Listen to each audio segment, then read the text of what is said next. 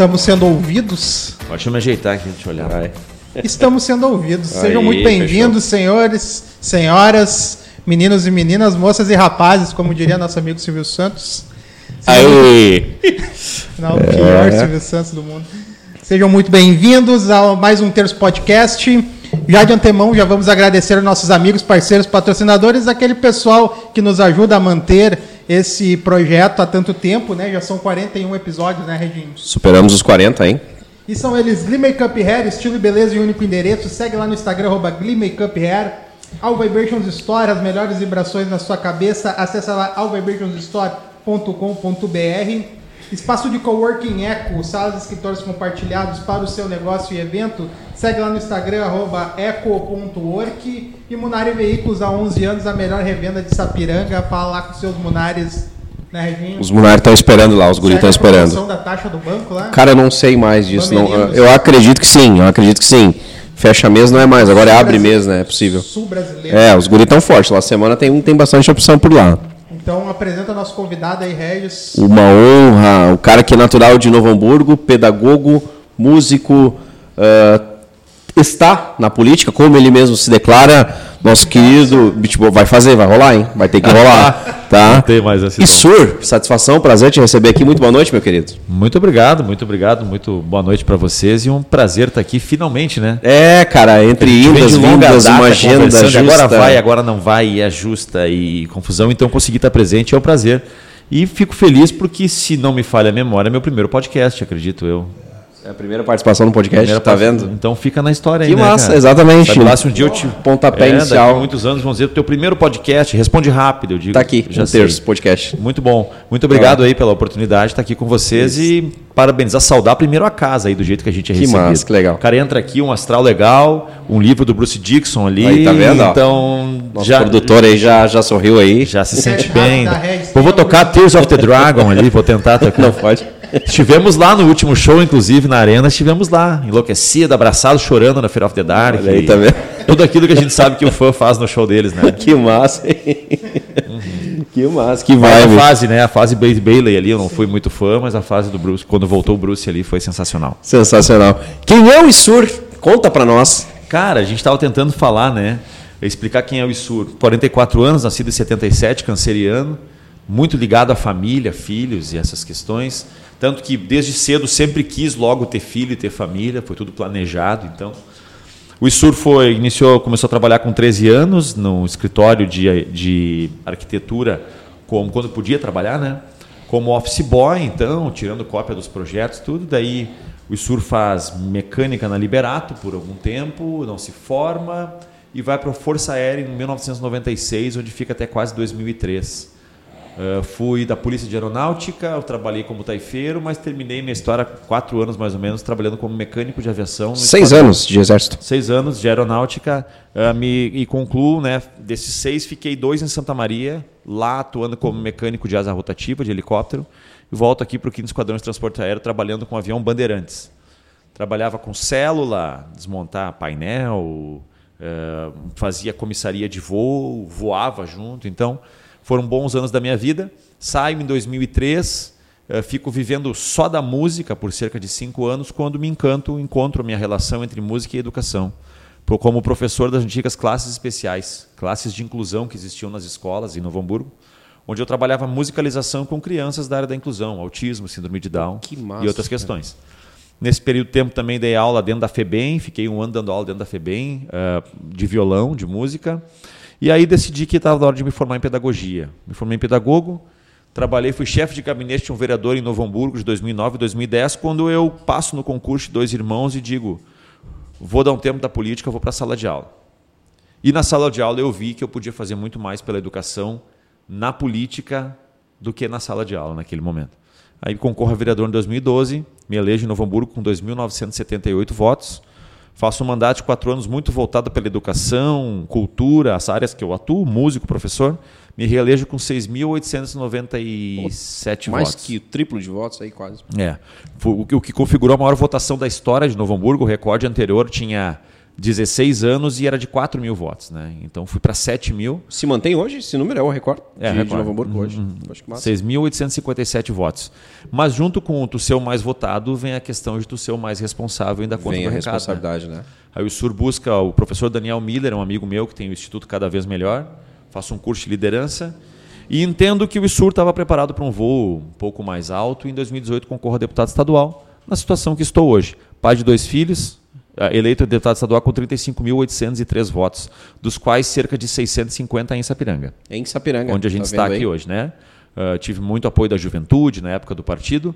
E pai de dois filhos, a Isadora, de 15 anos, uma leonina de 15 anos, o Gael, de 8 anos, canceriano que nem eu. Que estão na capa desse livro aí. Isso aí. Esposo arte. da Daiane, 36, 35 anos, uh, uma lemó de Teutônia então, enfim, hoje deputado estadual tentando defender essas bandeiras da área especificamente que atingem a questão humana. Trato da infraestrutura, trafo, tra... hoje tive audiência pública sobre o Porto de Arroio do Sal, semana que vem tem sobre a 116 e o recurso que o Estado investiu, mas sempre que posso foco a questão no ser humano.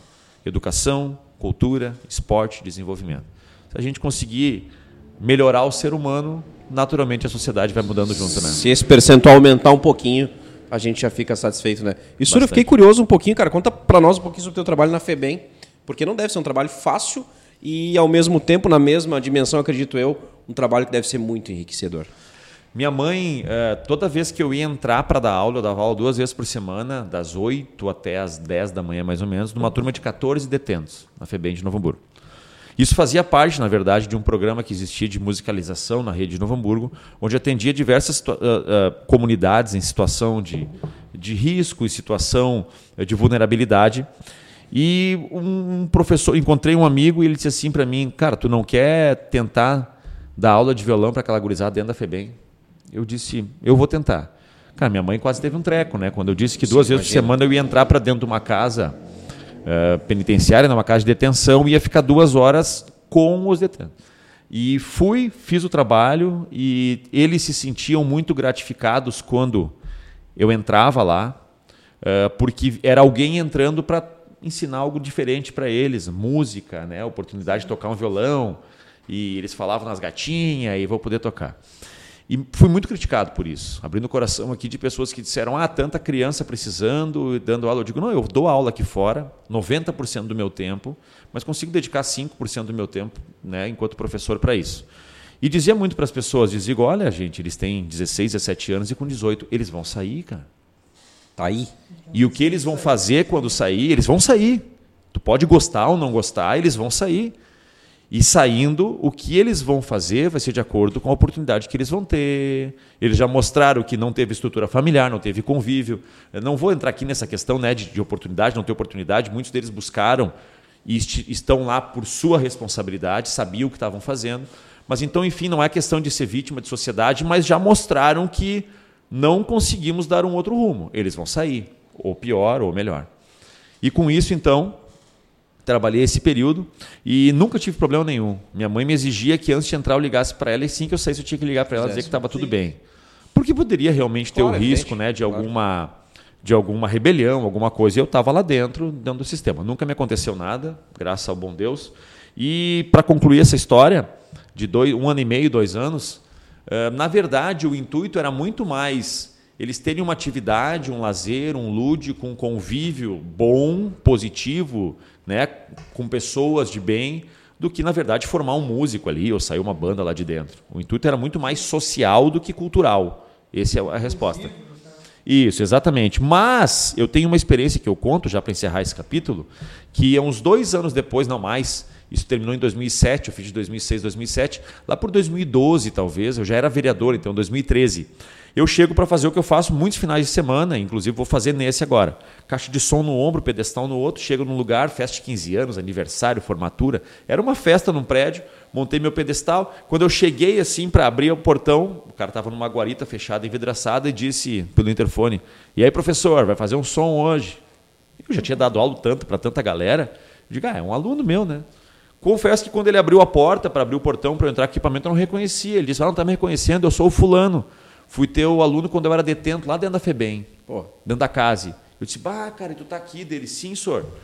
Eu fui, montei meu equipamento, depois eu voltei, ele, ah, vou te contar rapidinho. Eu saí de lá, comecei a fazer, me encardei no violão, comecei a tocar num boteco pelo X, no outro pela X e a cerveja, e arrumei um amigo e nós tocava, e de repente 50 pila de cachê, 30 pila de cachê, eu fiz um curso na Vigilância Pedrosa, ele disse, e estou aqui agora, estou casado, tenho um filho e nunca mais me envolvi em nada, professor. Pagou a conta. Paguei a conta. O que, que eu dizia para as pessoas, né? Bah, eu dei aula talvez lá para uns 40 lá dentro, não sei o destino dos outros, mas aquele eu sei. E aquele deu certo, cara. Então muita gente diz, bah, mas tu deu aula para 41. Um desses aí tu conseguiu saber que deu certo, que aproveitou isso. Eu digo, tá, e quantos um precisam para entrar na tua casa e fazer uma tragédia com a tua família? E quantos um com uma arma precisam para fazer alguma coisa? Então, pode ser uma, uma visão meio utópica, meio lúdica do que eu estou dizendo, mas para mim foi uma vivência muito, muito importante. Valeu a pena, pagou toda aquela conta, aquele medo da minha mãe, todas as vezes que eu me desloquei para lá, porque eu vi que uma pessoa, a música, recuperou ele. E foi da oportunidade que ele teve lá dentro. E através desse instrumento chamado E como eu te disse, já fui muito criticado nessa discussão de ah, defender vagabundo, não defende vagabundo, não é nada disso. Eu fiz uma coisa muito natural. Não é questão ideológica, é questão do ser humano. Questão exatamente. Né? Para mim, ser dentro da FEBEM, ser numa escola como eu dei aula no Ateliê Livre muitos anos, três anos na Escola de Arte de Novo Hamburgo, ser nas escolas que eu tive projeto em Dois Irmãos não mudava nada para mim. O intuito era o mesmo, dar uma oportunidade e mostrar que a cultura pode ser um ganha-pão. A música pode ser uma profissão. Porque eu, quando cheguei, disse para meu pai, para minha mãe, quando eu saí do quartel, minha mãe adorava eu fardado, cabelinho cortado, barbinha feita, de repente o filho vira músico, vou viver da música. Ai, meu filho, mas tu tem que ter uma estabilidade, tu tem que fazer um concurso. Tu tava todo certinho. E aí eu ia chegar nisso. Eu falei esses dias das pessoas dizer, mas o que que tu faz? Não, eu sou músico, mas o que que tu trabalha mesmo? Cara, eu sou músico, eu trabalho com isso, eu sou ator. Fiz teatro muitos anos também, que me ajudou, fiz teatro com o Cris Pereira. Aí, tá vendo? Cris, né? Que é de Novo Hamburgo, né? De Novo Hamburgo, nós tivemos um grupo de teatro junto, que era de um cara de Sapucaia. Hoje nós fazíamos peças para CIPAT, Semana Interna de Prevenção de Acidente de Trabalho. Né? O rapaz que teve aqui também fazia parte do grupo de teatro com o Cris Pereira. O... o que é comediante? Lucas Krug? Não, o menino que é comediante é o... Ele fazia o Honório. É. Cara, como é que eu vou lembrar o nome é, dele mas agora? Tu vai mas assim, ó, na é. época eu tô falando isso aí de 2005, 2004. É, é, é Tanto tempo, que o personagem do Cris, né, o Fagundes, o Gaudêncio, perdão, isso. o Gaúcho, é que aí que tá, ó, era Fagundes, era Gaudêncio, ele era um, um, o Fagundes é o do Lucas Krug. Ele era um gaúcho dentro de uma peça do Antônio Charlau, que é um diretor de teatro de Sapucaia do Sul, que era uma peça, uma sketch chamada 220 volts, que era para segurança do trabalho. Era sobre um gaúcho que ia fazer um show no lugar e aí estava chovendo e dava uns curtos-circuito, e o cara que ia lá lidar não, não usava luva, não Era usava bota, grosso, né? e tomou um choque. Era meio que uma lição de moral que a galera tinha que usar equipamento de segurança. Era uma peça de comédia. E se tornou o que é. E o gaúcho, esse era o Cris que fazia. E eu era meio que o tapa-furo. Quando o Cris faltava, eu fazia o gaúcho. Quando, quando faltava outro, eu fazia o padre. Eram três ou quatro esquetes. E nós ia a Santa Cruz do Sul e apresentava lá as empresas tipo John Deere, Santa Cruz e... Empresas uh, gigantes Philip Morris, Souza Cruz, trabalha em turno, né? Então, é 24 horas. Então, de madrugada tem galera trabalhando. Lá. Então, a gente apresentava às três da manhã, oh, durante o intervalo dos caras. Daí, massa. tipo assim, ia para lá e fazia três peças. Umas 8 da noite, umas três da manhã e outras 9 da manhã. Então, para pegar todos os turnos. Era bem legal. Então, foi uma experiência muito boa, positiva. E tudo isso eu meio que juntei aí, cara. Aí é o ISUR que tu fez a Pô, primeira pergunta. Quase que a Assembleia perdeu, então, um de seus. Hoje, um de seus ocupantes lá. Não, né? Mas eu era quebra-galho. O Cris é ator, né, cara? Eu era quebra-galho. ba... Eu entrei, na verdade, por saber tocar violão. Eles precisavam de alguém, tinha algumas peças que tinham umas músicas assim que fazia tipo uma, um musical, né? Acontecia uma cena, daí eu entrava com o violão e todo mundo cantava junto, a lição de moral. E eles precisavam de alguém que tocasse violão. E aí eu aí tu te encaixou nessa. e entrou lá. E aí comecei a quebrar galho, apertava, ligava o som, cuidava da luz, fazia quando tinha o trovão lá da hora da chuva, era eu que ficava com a tomada lá atrás fazendo. A gente se vira meio mambembe assim, né? Era um grupo de cinco momento. pessoas dentro de uma Santana Quanto e nós rodava o estado aí fazendo essas peças aí. Que massa, cara, que baita. experiência que esse cara contou em 20 minutos. Se eu, você não está aqui na minha frente, eu digo que ele tem 84 anos. O cara disse assim para mim, bah, qual é o segredo de tu fazer tanta coisa? Eu digo, faz tudo mal feito. E Daí vai, consegue... e vai. Oi, senhor, deixa eu aproveitar esse gancho, cara, da FEBEM, onde tu demonstrou, uh, ficou comprovado, aliás, e é, acredito, eu acredito nisso, inclusive, minha opinião.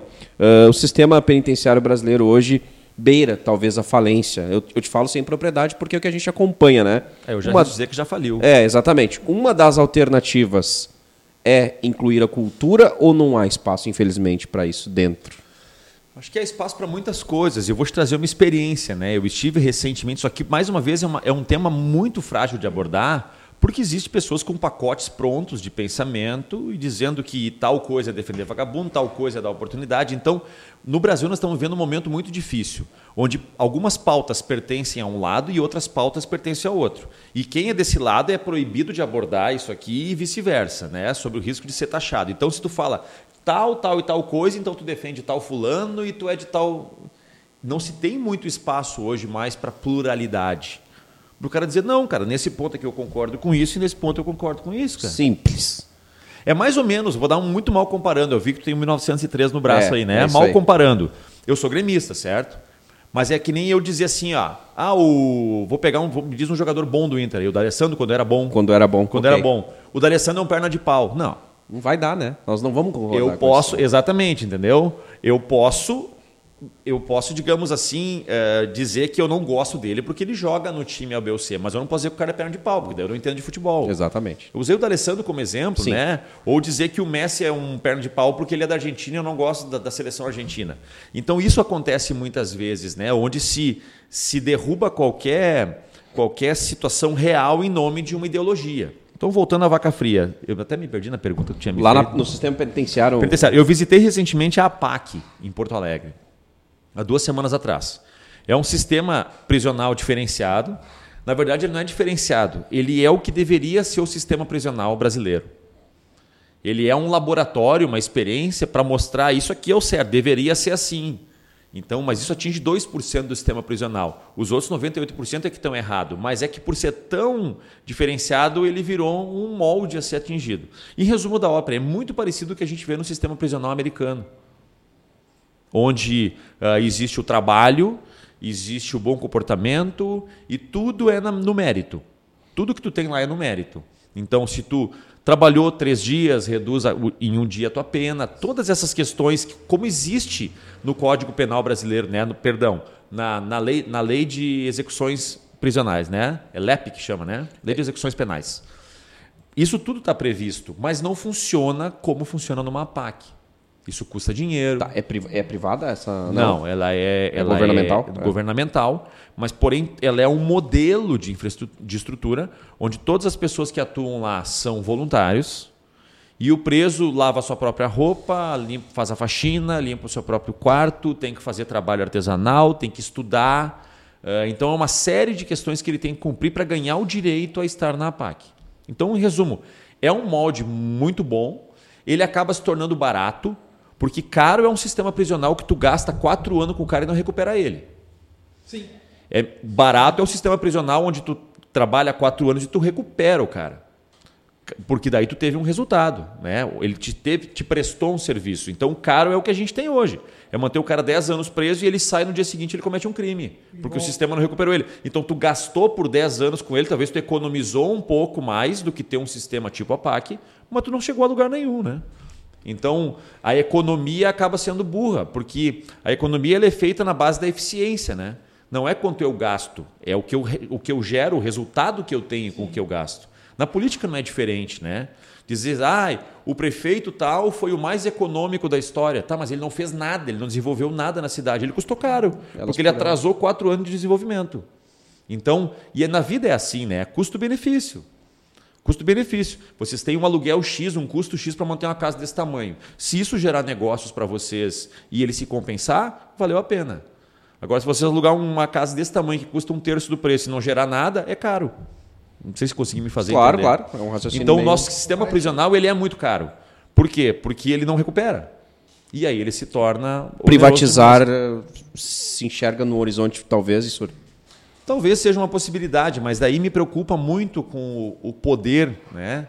Não que isso não aconteça na esfera pública, mas o poder de facções, o poder de intervenção. Pode ser maior. Isso, pode ser maior, não sei até que ponto tu consegue controlar, apesar do Estado não ser eficaz em muita coisa, né? E aqui eu falo como alguém que é, é apesar de não ser a supremacia em muita coisa, mas ainda assim parece que tu consegue ter mecanismos. Talvez, eu não sei se o sistema de corrupção que a gente tem no Brasil, e aí não é uma corrupção que está num ponto A, B ou C, ela é abrangente, né? ela está em toda a sociedade, então ela acontece em diversos fatores. Ela é mais polêmica e é mais comum na política ou em outras áreas, mas ela acontece em todo canto. Né? O cara que abastece um valor e pede a nota diferente para ludibriar a empresa, aquilo tudo que a gente já Sim. sabe. A gente né? conhece, né? Sem querer ser hipócrita aqui, Claro, mas aquilo claro. tudo que a gente já sabe né, que acontece. Então talvez seja uma opção, mas eu vejo um- uma longa discussão necessária pela frente para a gente conseguir implantar uma privatização. Está se discutindo na Assembleia algumas questões, né? inclusive sobre uma, um- uma casa prisional que vai ter no Rio Grande do Sul e que a discussão está em quem vai fazer a segurança desse ambiente. Se serão. ah, ah, como Hoje é eu o SUSEP, né? Hoje, não. Hoje é SUSEP, sim. Sim. Sim, né? Tem os agentes penitenciários também, tem os agentes penitenciários, então hoje é feito pela SUSEP. Mas a discussão, é que eu estava olhando lá um recado lá. É, mas a discussão ela vai envolver isso. Tá, quem mantém a estrutura? Quem faz a segurança da estrutura? São duas coisas se- separadas. Uma coisa é a estrutura, outra coisa é o RH. Quem vai tratar disso? Tu vai ter pessoas da iniciativa privada cuidando ou tu vai usar agentes da segurança pública atendendo numa casa prisional? Essa é a discussão que está é hoje uma em dia. discussão. Que não E eu- vai e- se E encerrar a PAC tem essa né? questão também, né, dessa exigência. Eu estive lá visitando, tem um juiz amigo nosso de Novo Hamburgo, o juiz Fernando Nochan, que é o juiz da várias execuções criminais da VEC e atende aqui toda a região, que é quem diz dá liberdade provisória, não dá, fica preso, fica no fechado. não A fica- caneta tá com ele. Que é quem define isso, né? Ele é um grande entusiasta do sistema PAC. Então, Novo Hamburgo, por exemplo, está passando por uma discussão agora pela Câmara de Vereadores, enfim, sobre poder ou não implantar um sistema PAC. Muito amplo essa, essa colocação, né? Muito. É que são. Eu, eu desculpa que esse falar rápido, ele é- explico por que isso. É que é um tema muito difícil de tu abordar em dois, três minutos, sem tu cometer uma falha de não abordar uma questão, de ser mal interpretado. Então, por isso que muitas vezes eu fico exemplificando muito as questões. Esse é um tema tão ser resolvido. Tão difícil ser resolvido. E onde disse, não dá. Quem chegar assim, com uma definição pronta de um tema desses, é muito difícil de chegar num consenso de uma discussão daí. Porque se o cara vier com uma ideologia pronta, um pacote pronto, de que pensar isso é defender aquilo, aí não dá. A gente tem que botar isso às claras, como diversos problemas no Brasil tem que ser colocado às claras, diversas discussões. Um dos temas, por exemplo, que a gente tem um tabu e eu discuto muito é a saúde mental. Só para entrar num outro tema aí. Eu discuto muito a saúde mental porque nós temos um tabu. A gente só não tem mais noção do tamanho da, da questão de suicídio e de automutilação porque a gente não tem esses dados publicamente. Por motivos óbvios, a imprensa não divulga. Mas o que tu não conhece, tu não te preocupa. Eu só me preocupo com uma goteira na minha casa quando eu sinto a goteira escorrendo na minha perna. Mas se a goteira está acontecendo lá num galpão que eu nunca vou lá, eu não vou ver. Então, a, a questão da saúde mental, do suicídio, por ela não ser justamente divulgada, e a gente entende os motivos, é que a gente não sabe o tamanho do problema. Da quantidade de pessoas que cometem suicídio diariamente ou por mês. Para dar um dado interessante que eu abordo, nós perdemos no Rio Grande do Sul mais policiais tirando a própria vida do que no, no confronto com o bandido. Isso é um dado, isso é um É um fato. dado, é um dado, uma informação. Hoje a morte na Brigada Militar, ela acontece, hum, para termos uma ideia, no Rio Grande do Sul é o maior índice de suicídio nas forças policiais do Brasil. Do país, meu querido. Ele é três vezes maior do que Rio de Janeiro. Isso é dado, informação concreta da Secretaria de Nós Segurança estamos Pública. falando do Rio de Janeiro, onde está o pico de todo um. Onde a gente olhou Tropa de um Elite, esquema, onde a gente né? vê que o, o problema da segurança pública do Brasil se define a Rio de Janeiro. Né? Se tu perguntar assim, ó, estado mais violento, o que, que tu vai dizer? De, de arrancada, Rio. né? É. morre três vezes mais policiais no Rio Grande do Sul tirando a própria vida do que policiais no Rio de Janeiro tirando a própria vida. E o dobro de São Paulo, que está que, que tá perto do, do Rio Grande do Sul. Então tem o maior índice. Isso tem que ser discutido. E, e nós não, não é só a questão da atividade, é a questão de muitos que na reserva, inclusive, Sim. chegam a esse ponto. O cara chega na reserva assim, Questão essa. de, não divulgar esses dados. E não, ele comete suicídio estando na reserva já. estando na. Ou seja, o que demonstra que não é nem a questão do dia a dia, da Sim. pressão só. Já é posso, só uma né? série de fatores, né? E é uma das poucas eh, categorias que tem a proximidade e tem no seu instrumento de trabalho a condição de facilitar esse processo. Na hora que ele quiser. Na bus- Exatamente, na hora que ele quiser. Então, isso é um tema muito difícil de discutir. Quando eu comecei a discutir isso, veio força de segurança. Ah, tu está querendo demonstrar a, a, a fraqueza, a fragilidade da polícia? Não. Pelo contrário. Proteger. Eu quero mostrar para a sociedade que atrás daquele escudo, daquela farda, onde a gente tem uma ideia de que é um símbolo de força e que todo mundo precisa de atenção antes deles, tem também um pai, um marido que passa por uma situação e ele precisa estar tá nas plenas condições dele para poder me defender. Caso contrário, nós temos dois problemas. Tanto que o tema que eu abordei foi cuidar de quem cuida da gente.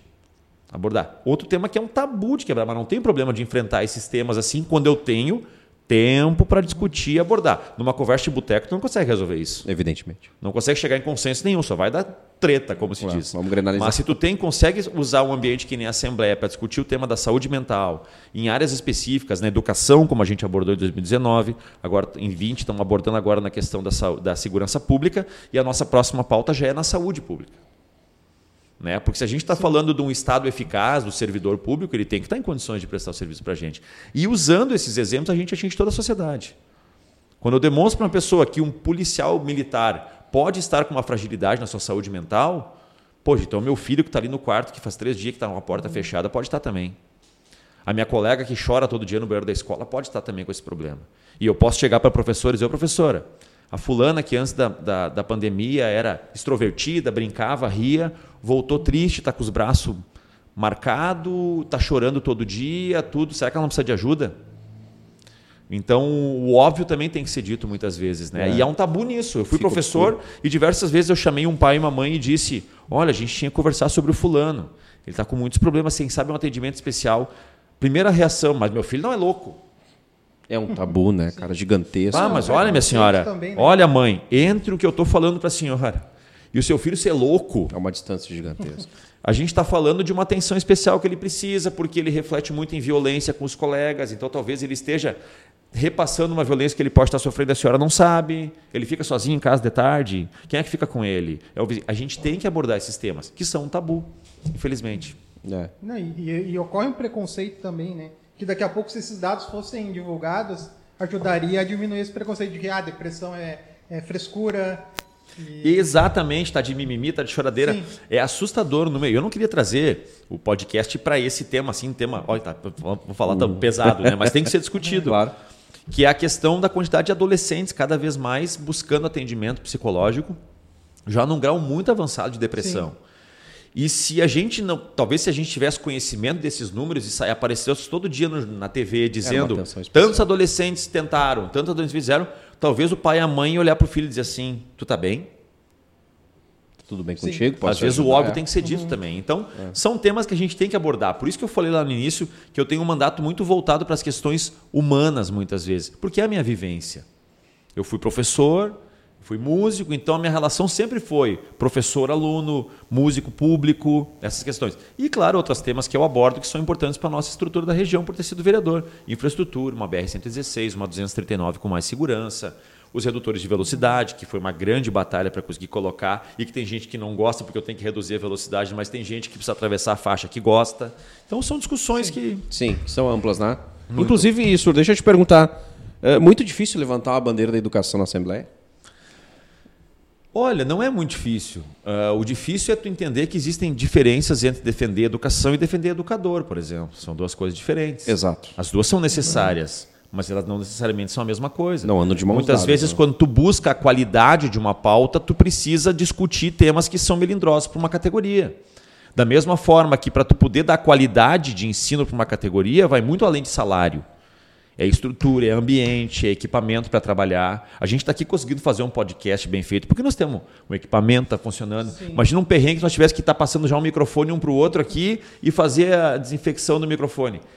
Esse professor de sala de aula, muito mal comparando, ele não tem isso aqui. Ele tem, às vezes, um microfone para passar um para o outro, um computador que fica caindo na internet o tempo todo, e de repente ele chega numa pandemia e diz: Ó, oh, seguinte, ó, pega esses 35 aí, cheio de energia, com 16, 17 anos, bota eles quatro horas na frente de uma câmera e prestando atenção em ti. Vai, começou. Vamos ver, não vai conseguir nunca. Né? Cara, isso é muito difícil. Então, há diversas pautas. Então, para te resumir a pergunta, para não ser muito distante, não é difícil defender a educação.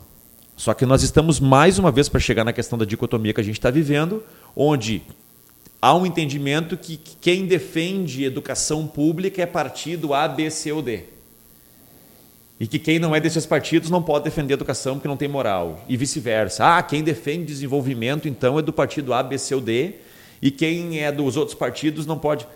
Isso tá Esses rótulos que, tá, que a gente está colocando cada vez mais em toda a sociedade, ele prejudica muito para quem quer fazer uma discussão mais abrangente. Para você ver uma, uma coisa, né? que nem eu disse, eu sou deputado de um partido visto como um partido de direita e eu defendo a educação pública. Porque eu fui professor. Sim, que é contraditório. É, exatamente. Tem pessoas que dizem, nossa, até barbudo, barbudo na política tem que ser do partido A. Então a gente tem uns rótulos assim que só servem para atrapalhar. Não mas, ajudam em nada. Imagino. Mas, e tu, mas quando tu esquece o partido e, e generaliza, é errado generalizar, mas generaliza. Não existe uma cultura dentro dos partidos de que educação não dá voto, não gera voto e isso dificulta levantar essa, esse existe, tipo de pauta? Existe, existe, existe. E outra questão que existe muito é que entendem que discutir educação é discutir plano de carreira. E é também, mas não é só isso. Discutir educação uhum. são uma série de questões. Então, mais uma vez, vem os rótulos aí atrapalhar. Sim. Né, de dizer que uh, ah, eu não posso defender a educação pública. Tem isso dentro dos partidos? Uhum. Tem. Tem partido que é mais voltado para uma pauta do agro, tem partido que é voltado à infraestrutura, tem partido que defende ideologia religiosa, tem para todos os gostos. Né? Mas eu sempre tentei me distanciar muito desses rótulos e desse pragmatismo. Um dia eu tive uma discussão, já para entrar um pouco na questão política, né? Um dia uma pessoa disse assim: Olha, ah, por que está nesse partido aí? Só tem gente ali que não pensa que nem tu. Eu disse: Tá, onde é que eu sou mais útil? Num partido que ninguém pensa que nem eu e tentando mudar a concepção dessas pessoas? Ou num partido onde todo mundo pensa igual e a gente fica, sim, sim. o cara ficou pensando, foi um jornalista que me perguntou isso. Eu digo, então deixo para ti a dúvida: onde é que eu sou mais útil? Onde eu posso mudar uma linha de pensamento de algumas pessoas e quebrar tabus? onde eu vou pensar igual a todo mundo e nós vamos agir tipo uma seita. Eu Sim. entendo que eu sou mais importante muitas vezes fazendo o papel de Robin Hood, ou o papel não é Robin Hood, não é o termo, ou fazendo o papel de infiltrado, Sim. mudando o pensamento, né, de estar perto de alguém que dizia assim, não, isso a gente não pode abordar. Eu dizia, oh, cara, pensa bem, vamos ver aqui, ó. Vamos pensar com carinho. Ah, é verdade, já são dois. Sim. Começamos a mudar. Isso, então essas, esses tabus eu não tenho medo de quebrar. Mas eu acho que isso é, isso é uma questão que é muito pessoal, porque eu, não, eu também não tenho muito prendimento na política. Eu não gosto do, do, cara que tem muito prendimento na política. Te digo, político de carreira. Eu tenho uma certa uhum. resistência com isso, e aí talvez eu vou fazer uma generalização que eu tanto condenei Sim. aqui. Mas eu entendo que a política, como diversas outras coisas, ela tem fases e momentos e tu tem que estar nela quando tu estiver produzindo algo. Não pode ser um negócio, não pode ser um Seria que nem nós manter um ídolo de futebol com 54 anos porque ele é ídolo e ah, ele, um dia ele jogou bem. Não, passou a fase dele e ele tem que passar a bola para o próximo agora que vai vir. Então, eu vejo algo muito parecido com a política. Tanto que, para mim, eu tracei um início, um meio e tem um fim definido. Eu quero sair o dia que eu sair da política, vou sair pela porta da frente dizendo: cumpri minha missão, obrigado, que vem o próximo e olha aqui, ó, faz direito, hein, senão a gente volta. Mais ou menos isso. Então, Exatamente. Então, esse desprendimento eu acho importante. Por isso que eu te falei lá no início. Eu sou músico e sou professor. E estou deputado. Isso não é ser, isso é estar. Porque eu não estou ali, é diferente de abrir uma empresa onde ah, eu toco a minha empresa. Ali não, ali eu dependo que as pessoas a cada quatro anos digam. merece. No... Não merece. É. Mas hoje o ISUR carrega a ideia, para botar um pouquinho de pimenta, já pensa na reeleição? Sim, sim, obviamente. É. Penso porque estou tentando seguir mais ou menos um projeto que eu fiz muito parecido com a questão que eu fiz em Novo Hamburgo enquanto vereador. Já no meio do primeiro mandato me sugeriram que eu concorresse a deputado e eu disse não, deixa eu cumprir aqui minha missão. A, a eleição do Isur, que era músico, tocava no Alternas, tocou 12 anos do bar alternativo ali, que é tocava é no Electric Circo, sim, sim, Pô, que fazia é violão e voz, é. que dava umas aulas. Esse Isur chegou ali num voto de uma expectativa. Vamos ver o que que dá. Infelizmente eu nunca vi o Isur tocar. Cara, somos dois, é. Mas não perdeu nada. Não, e, e olha que a gente foi no alternativo nunca, bastante. Assim? Eu não fui Não, tu foi bastante. Não perderam nada, cara. Depois eu faço essa A viola tá aí, né? Já, já. Não perderam nada. A elétrica era legal também. Mas então, eu, eu né, estando nessa situação uh, de. Eu, eu, vejo muito mais, bom, para concluir essa questão, já falei até demais, uhum. mas eu me vejo lá muito mais como alguém que está cumprindo uma missão então busco essa, esse caminho agora novamente, porque eu tenho coisas para fazer ainda lá. E aí depois eu volto a pensar. Eu tenho um sonho ainda de ser secretário de Educação do Estado do Rio Grande do Sul, em algum momento, para que todo esse aprendizado que eu estou tentando colher consiga agora, e o que eu aprendi em sala de aula, eu consiga ver algumas questões que eu vejo que são simples, não fáceis, mas simples, óbvias, e que infelizmente entra a gestão, muda a gestão, e o óbvio não é feito. E no Brasil o óbvio tem que ser dito. Tá. Esse vezes. projeto engloba ser deputado federal ou insur? Não. Não, nesse momento Não, nesse momento não, não, é, nisso. não é a ideia. Por uma questão também, tô abrindo o coração aqui, Claro, tá? Por uma claro. questão muito pessoal, cara. Eu tenho filhos pequenos e hoje a política já me priva muito dos meus filhos. Aí tu sendo a nível federal. Demais. dizer- Então, essa questão, então, talvez a gente vai dizer, bah, mas em nome da família, sim, cara. Eu me orgulho de dizer que em nome da família, nesse momento, eu não posso cogitar. eh, Eu já me dedico demais a deputado estadual e vejo que eu tenho muita coisa a fazer aqui ainda. Eu não vou virar as costas para coisas que eu vejo que estão ali, que tem que ser feita e que eu preciso de mais um tempo para executar elas, para conseguir resolver. E depois, talvez, lá no final de um outro, mano, parar e respirar e dizer "É agora. Bom, agora meus filhos estão um pouco maiores, agora estão menos. estão- É a hora. Mudou Vamos essa lá. situação, vou, não vou, isso eu vou pensar. Mas um dia de cada vez, né? Um dia de cada vez. É, o que, que o Isur tocava lá na alternativa, Isur? Cara, o Isur tocava de tudo um pouco. Ele, eles conheciam como chalaça do Isur. Olha aí. Porque o seguinte, eu comecei, eu fazia a primeira meia hora de verdade e o resto era, o cara pedia lá um troço, eu nem sabia tocar, dava uma Azar. emendada, chamava o cara no palco para cantar junto. A ideia, né, eu nunca fui um bom músico. Eu sempre fui muito, nunca tive estudar, que nem os caras conseguiam estudar, os dedos duros, meio dedão de, de, de, de mexer na horta, assim, não, não fechava muito, né? Mas eu sempre consegui meio que me virar. Então, eu era muito mais na questão. Ih, olha, aqui. Olha aí, ó. Bah. Então, eu era muito mais na questão de divertir a galera. Toca uma música aí pra nós, Entrava então canta junto. Eu era muito mais quase um entertainment, um entertainer, né? Não vou dizer bobo da corte, mas brincava. Eu usava o violão para entreter, diferente do músico que senta, desossa, faz um solo. Nunca foi minha praia. Então fazia de tudo um pouco, cara. Não podia faltar aquela, né? Vai lá. Não sei se eu tô certo ou se eu tô errado. Essa eu nunca cantei Mas faço tudo o que eu digo, digo tudo o que eu faço. Eu sou eu, você é você. Faça tudo o que quiser, que eu também vou fazer. Ajuda aí. Não sei mais o que faço. Eu já fumei dez maços, mandei tudo pro espaço. Ah,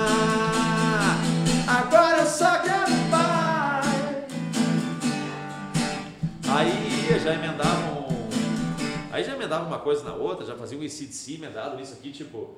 She's not the best machine, she got hand. She's the best that woman that I never seen. E aí vai no Embromation, né? Porque uma coisa é aqui todo mundo são, mas às três da manhã no alternativo tu, Tu cantava- toca o que vier e o que Tu for. cantava, eu chamava de Nas Coxa Hits, eu brincava. Fazia o embromation que fosse, no final dizia, isso aí a música vai estar no CD Nas Coxa Hits 2019. E daí, tu- porque se tu brincar da tua própria tragédia, ah, se eu chegasse lá no palco todo marrento, né? Cheio A de responsabilidade era maior, eu né? É. caras já, "Ih". Ei, pera aí, Agora Eu né? chegava já dizendo aqui, ó, galera, vou brincar com vocês, tocar não é meu forte. Botava os caras se pra cima divertir. do palco. Tem uma hora aí, ainda brincava, tem uma hora pra você se divertir e enganar o chefe, então semana que vem eu não tenho cachê, então me ajudem. E assim ia. E o, e o público compra, compra essa ideia, né? Hã? E o público compra essa ideia, né? Sim, sim, sim. Quando muito. tu é franco com eles, ele. Isso, cara, era direto, porque a ideia é que eu sempre fazia a abertura das bandas. Então ia tocar o Serginho Moá com o Papas da Língua, na época o Armandinho era Armandinho e banda. Tô falando de 2002, 2003, Isso. tocava cover. aqui Saída de década de Alternativa. 90, isso aí. Antes dele lançar a Folha de Bananeira, aquela coisa toda, tocava ali Vera Louca, eu fazia a abertura. Às vezes vinha o Alemão Ronaldo. Alemão Ronaldo, Alemão Ronaldo. Né? Então eu, minha missão era durante uma hora, a mesma coisa que eu fazia na Elétrica. Elétrica Circus abri Canamaré, abri Rapa, abri Charlie Brown. No OK Center também abri o Charlie Brown uma vez. Eu cheguei para tocar, era o show do Charlie Brown naquele espaço Mundo Livre ali, era lá nos ginásios lá embaixo. 7 mil pessoas ali para assistir e eu ia fazer a abertura com o violão e o nenê num bongô, né? Ia tocar uns reggae, uns negócios assim. Nós chegamos, começamos a ajeitar o palco ali, os panos do Charlie Brown, o negócio do Charlie Brown. Quando vê, nós estávamos 5 minutos começar o show, chegou o produtor e disse: O que vocês estão fazendo aí? Não, a gente vai fazer abertura. Não, vocês não vão abrir a cortina, cenário novo do Charlie Brown. Aqui não. Show da turnê aqui, vou me revelar. Na época não tinha esse negócio de luz e telão, Claro. era pano pendurado e pintado, né? Tô falando aí de 2003, 2004. 20 anos não tinha atrás. hoje tela de LED. Então eles faziam cenários pintados, tipo de teatro, com cores que jogavam as luzes. Então era, era meio que uns fogos, assim, assim. Não, não, vocês não vão estragar o nosso show, vão abrir a cortina. Pode se mandar. Daí o cara disse, "Nossa, vou tocar na frente da cortina. Só que, cara, a cortina, entre a cortina e o começo e o fim do palco tinha 80 centímetros, Não dava no um máximo um metro. Não, se vocês quiserem, é aí. Foi nós lá aqui, ó, durinho assim, a cortina atrás de mim, um penhasco de 4 metros aqui, aquela galera toda, durante uma hora pega o violão e a hora que tu der o primeiro, não para mais, né? Chama os caras pra vir contigo e vambora. Isso me ajudou, tu sabe que na política, né? Me ajudou. Porque, pá, daí tu tá no meio da segunda música te arrebenta uma corda. Cara, tu não vai mais tocar 40 minutos sem a corda, tu vai parar e vai trocar. Só que não tem ninguém para entrar, chama o intervalo, não É, tem, ali segura tu e o público. E aí tu começa a fazer o quê? Aí eu, Nenê, faz um beatbox aí. Aí começava um fazer. Aí. Eu falei que o cara era beatbox. É, porque eu tocava e cantava, então eu fazia o beatbox assim, ó. Ficava fazendo umas coisas junto. Então, enquanto eu ia trocando a corda, ele fazia um beatbox e eu começava a puxar um Taíde, me atire uma pedra, que eu te atiro uma granada, se tocar em minha face. E aqui, ó. Pem, pem, pem, pem. Trocando a corda no- E rolava a galera e quando começava um meter, uh, tu já tava pronto e já. Foi, vamos.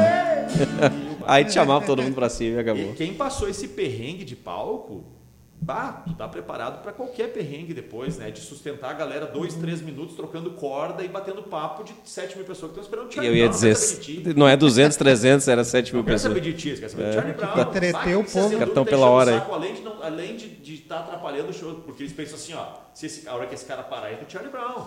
Então tu tá atrapalhando, eles querem ver o Charlie Brown, Hum. esse cara não para de tocar. E detalhe, nesse dia teve foto com o Charlie Brown? Teve, teve, teve. Teve, Charlie cara. Brown. Eu tenho uns vídeos aí que estão no YouTube que foi salvo. Eu não sei onde é que estão essas fotos, mas eu tenho uns vídeos de eu entrevistando a galera do Pretinho Básico aqui no OK Center, entrevista com a. Quando eu fazia programa de TV lá há muitos anos. O Pablo e a gente teve um programa de TV durante 10 anos juntos, Pô, né? que massa, velho. É. Na TV comunitária, lá o programa Sem Noção. Começou como TV Games. Eram uns jogos, a galera ligava e participava de sorteio. Em Novo Hamburgo, isso, isso. Mas daí quando TV. tinha brinde, o telefone não funcionava. Quando funcionava o telefone, não tinha brinde. Era uma um- função, daí a gente mudou o nome para Sem Noção. E daí vai Resumiu. coisa, cara. Exatamente, é mais ou menos o que eu falei de quebrar com o público, né? Quando tu chega e já diz, ó galera, patrão, tu já chega e diz assim, para tudo, o patrão me mandou aí, eu tenho, tô só com o violão, tem que aguentar você, vocês têm que me aguentar uma hora. Pô, me ajuda aí. Fechou, os caras fecham beleza? contigo, né? Fecha contigo. Agora, se tu chegar cheio da marra, então o nosso programa era o seguinte, ó. Tomara que a gente consiga chegar até o final do programa hoje, que não caia o sinal. Chegou, pagou a conta, passamos a régua e tá Aqui- tudo aqui certo. nem a gente aqui. É mais ou menos. Vencemos mais um episódio. E é- Chegamos à reta final, é mais um episódio na conta e Então, tá tudo certo. isso aí acabou compondo o Isur, que é deputado hoje, né? Então eu não consigo ser um cara muito engessado. Eu me dou bem lá com todo mundo, procuro me dar bem. Claro que eu tenho divergências de opiniões, mas daí para entrar tipo, com divergência pessoal e atrito. E o então, dedo na cara, não, né? Só um pouquinho, né? A gente fica um Quando pouquinho as antes. pessoas me perguntam assim, bah, deputado, se tu fosse que escolher uma faculdade, eu tenho minha formação em pedagogia, tenho muito ênfase na educação inclusiva, mas diz assim, ó, bah, se tu tivesse que fazer uma faculdade para ser político, o que que tu faria? Direito, gestão pública, eu digo, eu faria psicologia. Bem na lata. Cara, Psicologia. No dos ovos, o que vale são as relações das pessoas, tu entender o pensamento do fulano, do beltrano, saber como chegar no cicrano, saber que por mais que tu tenha divergência com um colega teu, na hora de trazer uma questão boa para a sociedade, tu tem que estar do lado dele. O projeto é do fulano, bah, eu não vou com a cara do fulano, mas é bom para as pessoas? Sim, cara. Ó, o proje- o fulano é meu amigo, parceiro, gente fina, é o mais legal, come sushi comigo, janta comigo, come churrasco, mas o projeto dele não tem pé nem cabeça. É não, velho. Simples assim. Não leva mal, né? Então, a gente tem. E assim é na vida da gente. Eu queria dizer sim para meus filhos para tudo, né? Não dá. Mas o, o- ser pai, muitas vezes, é eu dizer mais não do que sim. Me preocupando com a segurança deles, com a saúde deles. Então, eh, eu adoraria dar, né, meu filho pedir, pai, posso comer seis barras de chocolate? Não. Ah, mas é tão bom. É ótimo, eu queria comer contigo, mas Não dá. não posso. Então, é mais ou menos essa questão né, que eu tento levar para a política. Assim. Oi, senhor, deixa eu te perguntar, tu que esteve na, na Câmara de Vereadores de Novo Hamburgo, agora na Assembleia, onde é mais difícil tu fazer transitar um projeto que seja interessante? Eu, eu particularmente, vendo de fora, evidentemente, eu percebo que talvez na prefeitura há uma dificuldade maior pela, pelos ah, jogo de interesses. Estou certo ou errado? Na Assembleia talvez tenha um pouco mais de facilidade em transitar com um projeto ou não. Eu, eu- a Assembleia tem mais burocracia. Então, tu não tem tantos entraves políticos, ideológicos, mas tu tem muitos entraves burocráticos. Os processos são mais engessados e são mais rigorosos. Por exemplo, na Assembleia Legislativa existe um grupo chamado GAI, Grupo de Apoio Estratégico. Esse grupo é formado por profissionais que não são deputados. Sem nenhum partido, não, zero. Tem partido. Tem partido? Tem partido, mas eles têm uma formação técnica jurídica. Estão lá atra- por quem? Estão lá porque, uh, por estrutura de bancada, em algum momento. Mas, seja, é um grupo que ele é muito respeitado, tanto que muda a gestão, sai gestão e essas pessoas geralmente Se mantém. ficam. São meio que os gurus, né? Estou abrindo aqui uma, uma caixa preta, né? São meio que os gurus e essas pessoas são quem orientam o presidente que está. Porque muda gestor, muda presidente e muitas vezes o presidente de um parlamento ele é a figura política. Mas a gestão técnica desse Uhum. parlamento muitas vezes não é gerenciada por ele, é por um corpo de pessoas com formação na área. Perfeito. Então, por mais que eu queira dizer na Assembleia, ah, o meu projeto é muito bom, vamos aqui, ó. Tu chega numa Câmara de Vereadores muitas vezes, ó, por aclamação. O projeto é muito bom, em vez de tramitar 30 dias, por aclamação, vamos botar o projeto em votação de urgência. Quem está de acordo fica de pé. E foi. Passou e acabou. Então existem, cada Câmara tem a sua flexibilização, a sua dificuldade. Não estou dizendo de nada ilegal, mas há mais flexibilidade em algumas questões dentro da lei, diferente da Assembleia, onde as coisas são mais engessadas. Completamente entendeu? técnicas. Um exemplo, eu sou vereador e era vereador de Novo Hamburgo. Se entrasse um projeto de reajuste do governo de 6% para os professores, eu podia botar na hora uma emenda, eu quero 8, eu quero 10. E aí tu faz o populismo que tu quiser. Aí o outro bota 300%, então, 400%. Porque daí tu Sim. vende para as pessoas, olha aqui, ó, eu tentei te dar 400% e não deixaram. A briga foi essa. A Constituição não permite que parlamento defina índice de reajuste. Quem define índice de reajuste é o Poder Executivo ou o Poder Judiciário, o órgão responsável que encaminha o seu projeto e o parlamento diz sim ou não. Então, não é papel, constitucionalmente, não é papel do, do parlamento botar meio por cento a mais. Senão, em cada discussão, tu, Era fácil de resolver. Né? interesses e a... isso, e daí tu tem, então, ou seja, as questões de aumentar e reduzir tributo, mexer em, em reajuste salarial é atribuição exclusiva do Poder Executivo e do poder eh, detentor do funcionalismo. Por exemplo, o Poder Judiciário diz, eu quero dar 3% para os juízes. Ele manda para o parlamento e o parlamento vai dizer sim ou não, mas quem vai definir o índice é o Poder Judiciário Pode ser 3, 5, 10, é, enfim. ou uma construção, mas na ferro e fogo não sai. Então tem que haver uma Então construção. essa, essa burocracia Então, é por pro exemplo, bem. Isso, não, na verdade ela, ela faz com que tu evite alguns populismos. Como eu te disse, agora vai tramitar um projeto lá de 6% de reajuste. Tem categorias pedindo 10, outras pedindo 12. A gente está analisando isso. Aí se eu chego como deputado na hora da votação, com a, tribuna cheia, eu digo, eu quero que seja mil por cento. É, daí vem o outro, eu quero mil e um. Tu não vai parar nunca, né? Então tu tem que ter um critério. Então, e onde é que eu quero chegar com isso? Lá, por exemplo, só quem pode botar emenda de plenário é líder de bancada.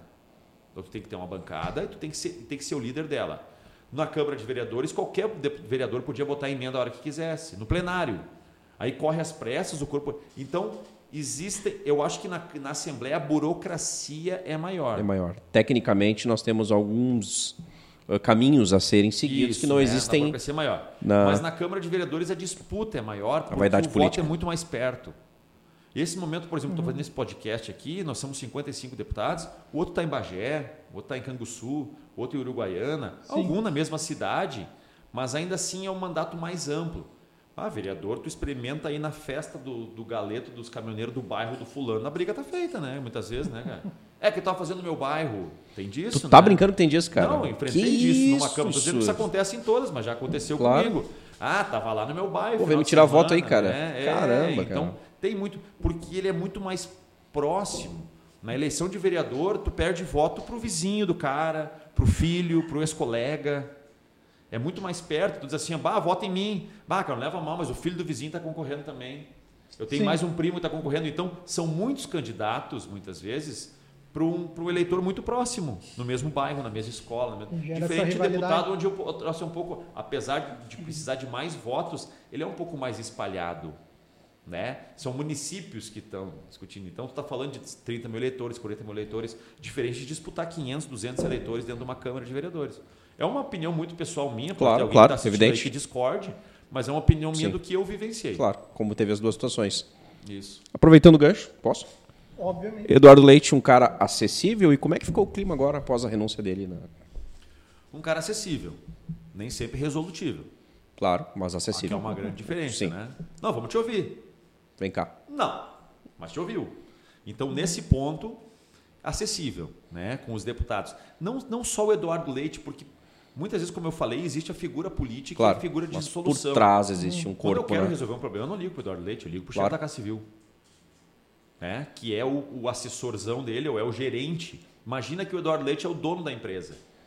Mas quem resolve o problema é o gerente. Eu não vou conseguir falar com o Eduardo Leite toda hora. E né? o gerente é o chefe da Casa Civil. Hoje, um, um cenário Isso, bem. né? né? Hoje, por exemplo, tem demandas que se alguém me solicitar, não, não vou ser eu que vou resolver, vou passar para o meu chefe de gabinete ou para um assessor específico dessa demanda, dessa pauta, que vai estar falando por mim. Então, a Casa Civil, muitas vezes, é- é mais importante tu ter acesso na Casa Civil que no governador. Por quê? Porque não é o governador que vai dizer o que está acontecendo. Não, nós estamos precisando da escola lá em Sapiranga, lá que está com recurso de uma quadra para fazer uma cobertura, está chovendo, as crianças precisam. Talvez nem chegue nele. O governador não é ele que vai pegar o telefone e vai ligar, ô secretário, olha só o que está acontecendo lá com o projeto da escola lá de Sapiranga. Ele vai, é o, é o chefe da Casa Civil que vai fazer isso, que vai falar com o secretário. Então, muitas vezes, é outra coisa que eu trago da noite. A gente tem um dilema na noite que diz assim, ó, é melhor te dar melhor com o porteiro do que com o dono da boate. Porque às quatro da manhã que a gente resolve um problema não é o dono da boate, É é o o porteiro. porteiro, é o segurança. Então, muito mal comparando, é isso, né? O que vai dizer se na hora, pá, deu um problema no meu equipamento, tem que correr no carro ali e já volto. Não é o dono da boate vai dizer, é o porteiro que vai dizer, tá, vai lá. Então, muitas vezes tu ter direto contato com a Casa Civil ou com o secretário é mais importante que o governador. E o clima ficou muito tranquilo porque isso vinha se anunciando, né? Não foi um impacto. Não, estava O pré-anunciado. gato já tinha né? subido no telhado É. naquela história, né? O gato subiu no telhado. Então, nós sabíamos, ele já tinha anunciado que não vinha para reeleição. Ele já tinha umas questões de, de anunciar que vinha saindo, já estavam se preparando o Ranolfo. Então, foi muito tranquilo. Na semana retrasada, a gente deu posse para o Ranolfo. Na, na Algumas secretarias também semana... sofreram não, na semana mudanças. passada, na quinta-feira. Foi, foi na semana passada. Isso, a gente deu posse para o Ranolfo, então, enquanto governador. Algumas secretarias foram adequadas. Eu sou suspeito porque a minha relação com o Ranolfo é muito mais próxima que com o Eduardo Leite, porque o Ranolfo foi delegado na minha cidade enquanto eu era vereador. Exato. O Ranolfo é ali de esteio, então eu sou de Novo Hamburgo, foi delegado em Novo Hamburgo, em São Leopoldo. Ele era um secretário de segurança, então eu levei diversas vezes, a própria Sapiranga aqui, Igrejinha, Nova Hard, Sararicá, levei lá para falar de efetivo da Brigada Militar, para falar sobre dificuldade que tem que ir a Taquara registrar ocorrência de madrugada e fica com dificuldade de viatura. Então, as pautas aqui de Campo Bom, Sapiranga, Novo Hamburgo, tudo, eu, eu tive 20 reuniões com o Ranolfo sobre isso, diferente do governador. O Ranolfo, os secretários, eles te recebem quando tu precisa. O governador te recebe quando ele precisa. Simples assim. E, geralmente essa é, Ele não é a di- aceita as reuniões, ele que é a marca as reuniões. É, porque se for uma demanda, se eu preciso falar com o governador, vai dizer qual é que é a pauta, vamos dizer, alguém vai dizer, ah, é segurança, fala com o secretário. Vai lá. Agora, quando o governador tem que encaminhar o projeto, uma discussão, daí ele chama. Vem cá, senhor. Café da manhã, reúne os deputados, né? É. Então a gente sabe, né? Quando vem um carinho assim, ó, tem um convite muito especial. Não é de graça. Ih, lá vem bomba. lá vem bomba. Lá vem bomba. Tu pode saber que Nunca não é é pra elogiar teu trabalho. mas, claro, isso tem, né? Tem essas questões que são importantes. Ele, ele trouxe algumas políticas importantes, políticas de emenda para deputado estadual que não existia. A própria Sapiranga que eu contemplei com 100 mil reais em 2021, 100 mil reais em 2022. E hoje, hoje liguei para a prefeita aqui porque entrou mais 70 mil na conta para o investimento na saúde. Pô, tá vendo aí? Isso é importante. Né? A gente consegue, porque o deputado tem uma questão, a emenda é algo muito discutível, mas o deputado consegue ver o problema lá na ponta. Certo? Quem sabe os maiores problemas do quarto dela lá em casa não sou eu, é minha filha. Porque ela que dorme lá, Claro, ela que passa o dia lá, claro. ela que sabe onde é que tem goteiro, Ela vai te onde é que as baratas entram, e- onde é as baratas é. saem. Então, muitas vezes, o deputado da região sabe mais da região que o governador. Então, tu dá, tu delegar essa função de dizer, ó, vai lá ver onde é que é o problema, vai lá solucionar. Eh, Eu, por exemplo, agora tive recentemente o Instituto de Educação aqui, de Sapiranga, e mais a escola Vila Oscar Conrad. Sim. No ano passado a gente pôde contemplar com emenda porque a gente sabia do problema deles. Ô, Vila Oscar, precisamos cercar a escola. Isso nunca vai chegar no governador essa informação. Mas para mim, que sou deputado que visitei a escola, eu fiquei sabendo. Aí eu pude intervir nesse sentido. O, o governador nem se envolve nisso. Mas diz, ó, deputado, tu sabe o problema lá, vai lá e ajuda a resolver. Tá, Pronto. o recurso tá de aqui. 50 mil para a escola. O Instituto de Educação queria re- eh, renovar o equipamento de, de computadores pós-pandemia. Conseguimos tratar de um recurso também. Então, as coisas vão acontecendo sem o governador precisar intervir. Na verdade, o governador é a figura, né? ainda mais o Eduardo Leite. Um cara muito eloquente, se apresenta muito bem, se manifesta muito bem e tem um poder de convencimento incrível. É mesmo? É mesmo. Sim, sim. Ah, claro, né? E se comunica muito bem, né? Se comunica É. muito bem, se preparou para isso, né? Tem um poder de, de interlocução muito grande. Não que isso convença Uhum. que, quem eu não é o meu caso, mas lá os deputados a maioria conhece o como é que diz o rengo sentado e o cego dormindo, né? É, rapidinho. Então a gente não, Não, se e deixa eu- encantar, né? E para ser presidente não precisa falar muito bem, né? Ah, isso aí, cara. A gente a gente está vivendo um momento aí eh, difícil, onde a gente tem muitas pautas importantes para discutir. e Está difícil a gente encontrar ambiente para discutir elas sem que em 10 minutos vire uma pauleira, né? Isso é verdade. E de ataque, e ataque pessoal e ad hominem, né? Não. Oi, senhor, deixa eu te perguntar. Seria muita loucura o, o Isuro um dia pensar em ser governador do estado? Não, não seria muita loucura, mas eu preciso ver se eu, eu, eu sempre fui um cara de tentar cumprir momentos, né? Só para te dizer, em 2008 os caras me convidaram para concorrer a vereador. Ah, mas por quê? Não, porque tu toca na Alternas, todo mundo te conhece. E eu, sendo muito franco, eu disse: não, cara. Isso não é um motivo para Não é o ser. que eu quero. Não, não- Não é motivo para eu concorrer se todo mundo me conhece. É, o, ter todo mundo me conhece é Uhum. uma solução para eu chegar lá, mas eu tenho que ter o que fazer lá. Eu não tinha encontrado Saber esse que fazer sur. lá. Eu precisei trabalhar dois anos de assistente chefe de gabinete de um vereador em Novo Hamburgo, conhecer as funções. mais dois anos de professor em sala de aula concursado num outro município para conseguir juntar as coisas. Eu digo, bah, vem cá. O problema que eu tenho aqui como professor, eu lembro que eu estava lá na Câmara e tinha uma lei que dava para resolver isso. Mas os caras não se importaram muito em botar essa lei porque não achavam que educação não dava voto, que nem tu falou no início, né? Eu tive uma briga numa, com o presidente da Câmara em 2014 em Novo Hamburgo, quem quiser fazer a pesquisa aí, quem era o presidente. Eu tive uma, eu tive uma briga porque numa discussão, numa greve de professores, ele disse assim, ó, tu- eu estava lá ferrinho, ele disse, tu vai cair do cavalo porque educação não dá voto. Eu estava com uma camisa escrito, sou professor, exijo respeito. Lembra que eu tinha ganho dos professores, uma coisa assim. E eu disse, eu disse, como é que é? Não, educação não dá voto. Eu disse, eu não estou aqui pelo voto, eu estou aqui pelo ideal. O voto eu vou fazer com panfleto, tocando violão, sei lá o quê. Eu- aqui eu estou pelo ideal. Pois naquela eleição eu fiz 7 mil votos na próxima. Que é o recorde até hoje. De novo. Isso. E daí quebrou o tabu em Novo Hamburgo, pelo menos que a educação não dá voto. E foi legal porque a gente criou um- uma escola, vamos dizer assim, onde eu fazia uma coisa, eu ia muito visitar escolas. Toda semana eu visitava duas, três escolas para saber a realidade, para ver como é que estava, porque eu tinha experiência. Eu chegava lá e dizia assim, ah, o nosso sistema não está funcionando sim, mas olha só, se tu fizer assim, ó, porque eu já tinha vivenciado isso. Era o teu chão. Era o meu chão, né? Eu me sentia em casa. Então, eu fazia essas visitas e daí questionava, mas o que tu está visitando escola? Ué, mas se eu vou defender a educação, eu tenho que conhecer o tema. E eu comecei a visitar escolas estaduais. Daí as pessoas diziam assim, ó, o que, que vereador está visitando escola estadual? Mas eu não estou visitando escola estadual por ela ser do Estado. Quem é que estuda na escola estadual? É cidadão de Novo Hamburgo, de Sapiranga, de dois irmãos. Eu sou vereador para a comunidade. Então ele pode estudar na escola municipal, na estadual ou na particular, que é a minha obrigação fiscalizar a qualidade do ensino que ele recebe. Porque não é pela instituição escola estadual, é pelo Exato. cidadão que estuda lá, que é da minha cidade. Comecei a quebrar esses tabus. Quando a gente vai embora, que eu me elejo, faço 7 mil votos, nossa, no outro mandato, chegava a brigar, se cruzava o vereador entrando e saindo da escola. Ô, ô, deu certo a forma. Não, tu né? quebrou tanto esse paradigma que hoje a prefeita de, de Novo Hamburgo é professora, não é?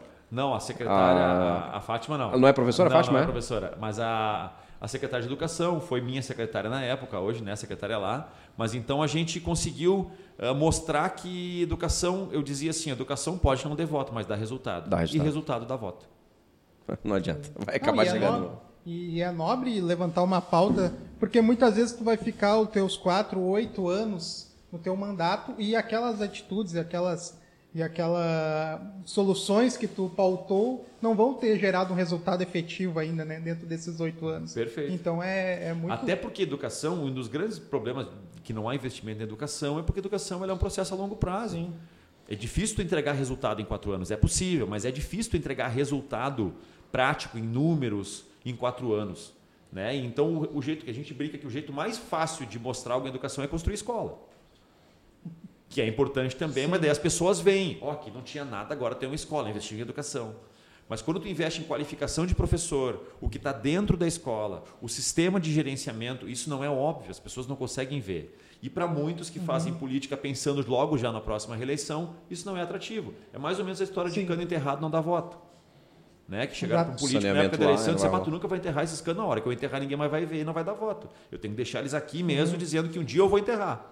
E aí nós estamos no pátio. É, Inclusive a educação nas cidades ela tem um percentual que é obrigatório para a educação. Constitucional, Perfeito. né? É, estadual também? Não. 25% também. Também. Então, é constitucional, 25% educação, 15% saúde. Isso. E aí nós temos algumas variáveis aí, tu pode, esse é um mínimo, né? E isso é uma briga que eu tinha. Muitas vezes eu enfrentava, tinha enfrentamentos com o prefeito e ele dizia, mas eu invisto, eu invisto os 25% mínimo. Não, Pouco, cara. tu, investe, tu investe o mínimo que a Constituição pede, mas tu não está investindo o mínimo necessário para dar qualidade. Ou seja, pode ser mais. Um pode ser mais. Tem municípios aqui na nossa região que investem 35%, 37% em educação. Por quê? Porque é o necessário, não é o mínimo. Pô, se a gente for sempre no mínimo, eu vou dar todo dia para meus filhos arroz, feijão e miojo né? Estão alimentados. Mas a gente tenta variar um dia. Eu Sim. fiz o mínimo. Claro. O mínimo é isso. Não. Num dia eu vou variar um pouco. Vou botar uma salada, vou botar uma. Dá para a gente eh, melhorar isso sem ser somente cumprir o mínimo constitucional. E a gente tem outros avanços importantes. A gente deveria ter um mínimo constitucional para a cultura, na minha visão, e cultura e desporto, essas coisas do desenvolvimento humano. Sim, né? claro, claro. Sim. Que Faz a gente vem em países de primeiro, mundo, de primeiro mundo, isso está tudo casado. Todos os jogadores, para falar de basquete que está em alta, meu filho joga basquete, eu jogava. Todos os jogadores da NBA eles saíram de universidade. Não é que nem aqui Sim. que tu garimpa o jogador de futebol na periferia, lá Sim. jogando de Tá passando fome lá comprar de comida, né? Os, os, melhores jogadores da NBA, eles saíram da universidade, jogaram o campeonato das universidades, daí eles vão para aquela seleção lá, e os caras vêm lá no final do ano e uhum. garimpam os melhores jogadores. O futebol então, americano também, né? Tem um Posso... vínculo direto, Sim. tem uma relação. E tu vai ver diversos jogadores, se tu analisar, eles tocam instrumentos musicais, eles conhecem por quê? Porque eles tiveram música na escola, eles tiveram toda essa formação do ser humano em si. Coisa que no Brasil está separado, né?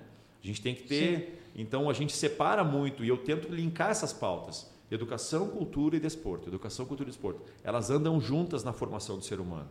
Mas no Brasil é difícil. É um pouquinho mais difícil, né? Defender educação é tabu aqui, né? É tabu, né?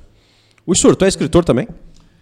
Olha, se é que dá para dizer, esse aqui é um livro, cara, que tinha aquela história, né, de plantar uma árvore, fazer um livro, fazer ter filhos, um filho. Tem um Fusca. Isso aí, e daí eu eu tive uma dificuldade, mas isso aqui nasceu da, sabe aquela história que diz que a dor ensina a gemer?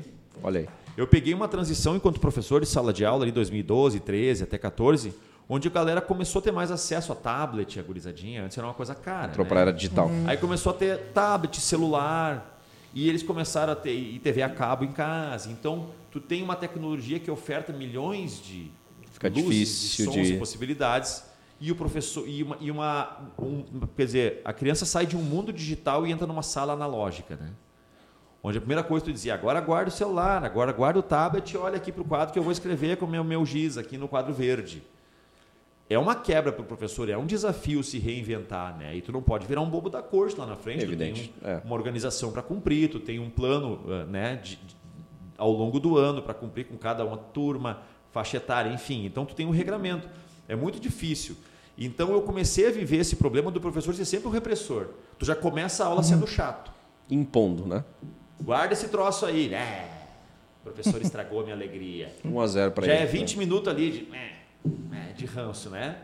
E eu senti a dificuldade de abordar essa questão de uma forma lúdica, de uma forma mais, né? Então comecei a inventar maneiras de fazer uma brincadeira, por exemplo, olha, uh, quem entrar, todo mundo que entrar na sala, quem entrar com o celular guardado vai ser o primeiro a entrar na fila do lanche.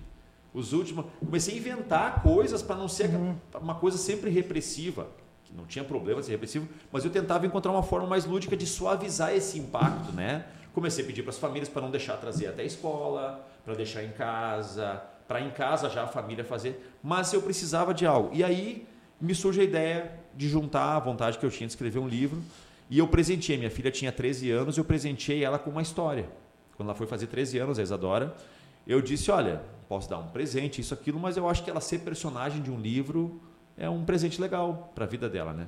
Aí surgiu as aventuras de Isa e Gael, que é a Isa, minha filha, que tem 15, o Gael, que tem 8, na época tinha 5, 4 ou 5, aprendendo a brincar. É mais ou menos uma história real, porque os avós dos meus filhos, principalmente a avó materna, ela mora numa, num sítio no interior, lá de Lajeado, em conventos. E tem galinha, tem porco, tem vaca. Uma tudo. história real. Do... É uma história mais ou menos real. Então eu criei um cenário onde essas crianças passam o dia inteiro na internet, em casa, tablet, celular e computador e no final de semana eles vão para um sítio da avó onde não tem internet. Para ficar lá porque a outra avó adoeceu na história, né?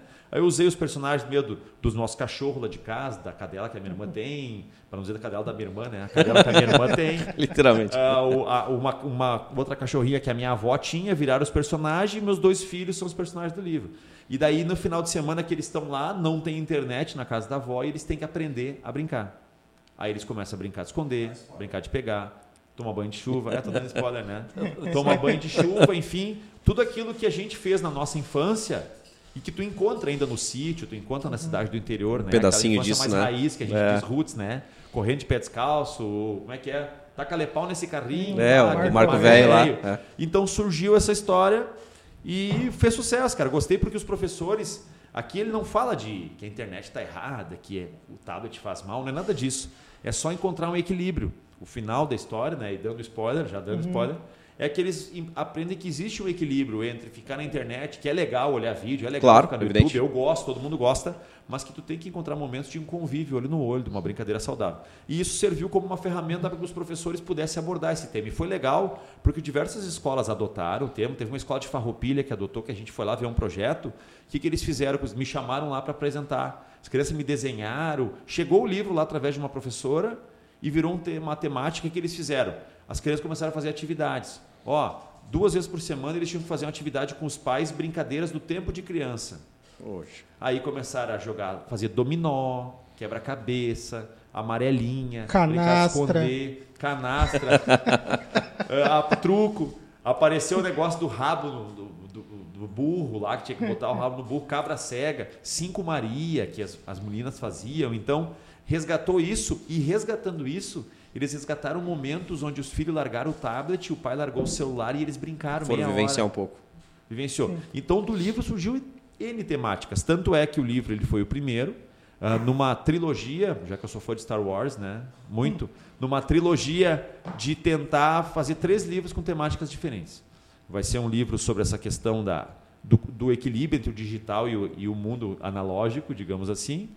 Ah, o segundo e as duas próximas histórias é sobre adoção consciente de animal e sobre educação inclusiva também sobre inclusão. Tá, Esse segundo é pauta, vai vai tá na Vai, tá na tá, tá- tá. Eu- Era para tá lançar rolando. esse ano, só que tem aquela questão, ano eleitoral, então eu não Sim. queria. Como é que eu posso. eu talvez fiquei numa dúvida sobre desqualificar a história para Sim. né, de uma coisa Voltar- importante Exato. pelo período. Mas estou vendo ainda Sim. a, a gráfica tem intenção, até quero agradecer o pessoal da Sinopses, da editora Sinopses, sinopseseditora.com.br, Sinopses com o Y ali no Sinopses, não vai dar para ver, mas o livro está à venda na internet, então Tem lá, tem disponível e lá. todo o recurso, perguntar tá? A minha parte, enquanto escritor, eu não pego um centavo da, da obra, ela vai toda para as campanhas da AMI. Ah, sim. ah, Atrofia muscular sim, espinhal. Que é fantástico. Então a né, gente, cara? eu tinha cerca de 500 livros, o que, que a gente fez, né? A pessoa das crianças do AMI tem que tomar os É o remédio milionário aquele, Isso, né? eu consegui botar a legislação estatual, nós tiramos o ICMS no estado, O que barateia. que o barateou em medicamento. cerca de 18% na época, Pô, hoje é, 17%. bastante coisa. Então, de 10 milhões passou só para 8 milhões e Poxa, 300. O- Mas já é um ganho, já é algo, né? ganho para uma família que, tem É. que vai juntar um milhão numa É, vaquinha, né? Então aí. reduziu em 1 milhão e 700, mais ou menos. Então todo o lucro funcionava o seguinte: a pessoa dizia, eu quero o livro. E daí o que, que eu pedia? A pessoa fazia um depósito de qualquer uma das campanhas da AMI, da Lívia, do João Emanuel. O João Emanuel crianças, recentemente conseguiu. mandava o comprovante do depósito para nós, velado na internet, ó, tá aqui o comprovante, depositei, e nós mandava a edição do Toma, livro. tá aqui. Aí Legal. a pessoa, o mínimo era 40, re- era 25 reais, né, Pablo? O mínimo era 25, tinha gente que dava 50, que dava Sim, 100. claro, então ação. foi uma maneira que eu encontrei de reverter o meu lucro do livro, que hoje eu tenho, a Deus, condições com a música, com a minha profissão, eu tenho, ou com a minha função, eu tenho condições de me sustentar, e deixei o livro, então, para uma questão mais solidária. Pô, que massa, cara. Fiquei, fiquei, fiquei mais teu fã ainda. Porque não, a AMI, cara, é um dos poucos assuntos que quando fala eu. Cara, Atrofia muscular espinhal, nós cara, isso é por da- terrível, velho. Porque a família lá geralmente ela não tem condições mínimas de fazer nada.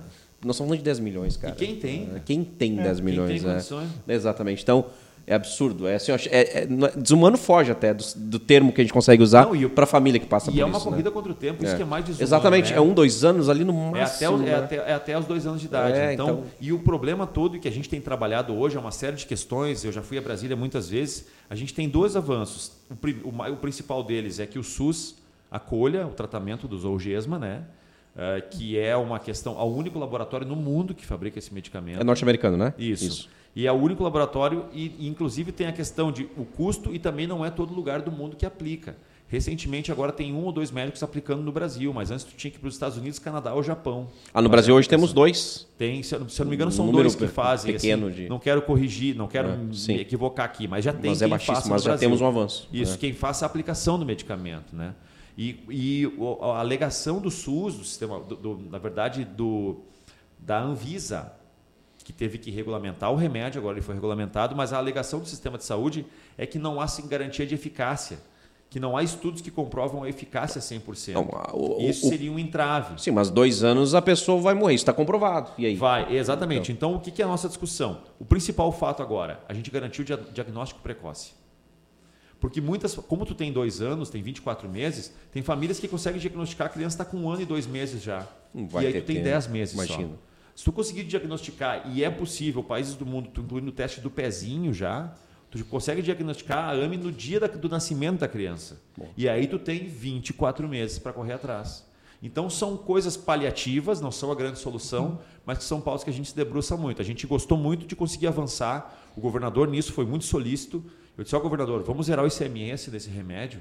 Poxa, é uma ou dose, três doses, duas doses, não vai mudar a vida do Estado. Mas para essas pessoas vai mudar. Então tinha famílias que já estavam perto dos 8 milhões e quando tirou o ICMS eles estavam ali já. Toma. Faltava 2 milhões ainda, de repente faltou só mais 300 Acho que mil. foi o caso do, do Emanuel, que eu lembro que teve uma arrancada na- no, no- final. E... Isso, então a Poxa. retirada do ICMS são medidas que a gente vai tomando. Ah, já tem uma discussão também internacional para quebra do, da fórmula, da patente Pois é, do que laboratório. só esse laboratório tem. Isso, né? É 20 anos? Ainda É, faltam? 20 anos. Ué, eram 20 anos o, a patentear. Que massa. Então são uma série de são uma série de questões que a gente vai trazendo de uma forma paliativa e tu vê é mais ou menos parecido com a história da saúde mental que nós falamos lá. Como tem poucos casos, as pessoas não têm muita vivência com o caso, né? A gente fica sabendo hoje porque tem internet. Ou, se não tivesse rede social como tem, há 10 anos atrás, essa história ficava lá para uma criança no entorno da vizinhança dele, no máximo, ia É. saber, não tinha vaquinha lá, não tinha nada, ia morrer. É. Infelizmente ia morrer ou ia definhar, ia ficar numa condição muito precária. Hoje a gente consegue fazer. Hoje eu sei, por exemplo, eu sigo as páginas da AME, a gente sabe cada caso que tem no Brasil. Por quê? Porque as pessoas que tratam da questão da AME, eles sabem também os deputados que em cada um dos 27 estados Que trabalham nisso. trabalham nesse tema. Então há quase que um, uma teia de conexão. Ó, Minas Gerais conseguiu tirar mais um tributo. Aí a gente pega a lei de Minas Gerais, manda para os outros 26 estados e o Distrito Federal e todo mundo replica as leis. Então se criou meio que uma corrente em torno da AME, um né? a gente mecanismo para melhora disso. Que massa. A gente está chegando na reta final, cara, e eu estou preocupado comigo. Porque geralmente eu consigo identificar qual é o jardim secreto do nosso convidado. Se é a música, se é lá escrevendo, ou se é trabalhando. Eu não consegui identificar do Isur. Se é na música, se é numa sala de aula. Ah, não consegui. assistindo Star Wars. Não tive consegui identificar. secreto. Eu assistia o Retorno de Jedi no cinema, né? Olha aí, tá vendo? Seu filho, eu tinha um tio, eu tinha um tio que era muito, muito fanático e me levou no cinema Sayonara em Novo Hamburgo. Assisti- não entendi nada na época, né? Mas eu fui. Isso é o que? O 89? Retorno de Jedi deve ser 80, não, deve ser 84. Eu duvido que o Éder não saiba essa. Nosso produtor não. O, o, o. A Guerra nas Estrelas é 77. Ah, o entorno, Retorno de Jedi deve ser o, o, o Império Contra-Ataque é 83. É, são questão de seis anos ali entre eles. Ele Sim. deve ser no máximo 85, 86. Eu era piazinho, pequeno. Moleque. Mas eu moleque. tinha um Dindo, que eu, até hoje, ele, é irmão- ele era solteiro, ele é o irmão da minha mãe, assim, mais novo. Ele era aquele tio que. 8-3. Aí. É, 8 e 13, então eu tinha 6 anos de idade. Aí. Isso aí. Tá vendo? Massa.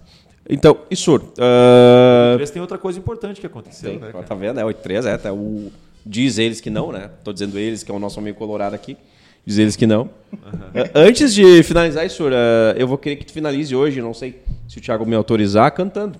Talvez uma música Não, que tu não eleja autorizo. ou escolha. Então, ferrou. Mas antes disso, eu quero que tu faça tuas considerações finais aí, uh, Isur. Né, ah, primeiro, te agradecer pela tua presença aqui, cara. Tirou essa tua horinha aí corrida da, da, da- da tua agenda aí, né? Conseguimos Essa ajustar. hora, Hoje é a Cara. noite do basquete, Cara, com o Gael. Olha aí, tá vendo? a Ó, então já tá correndo pra lá. Mas hoje a esposa foi. Não, ela, ela Hoje foi ela foi, ele, jogou hoje ela foi. ele, aham. Ah, legal, fico feliz. E, cara, te agradecer pela presença.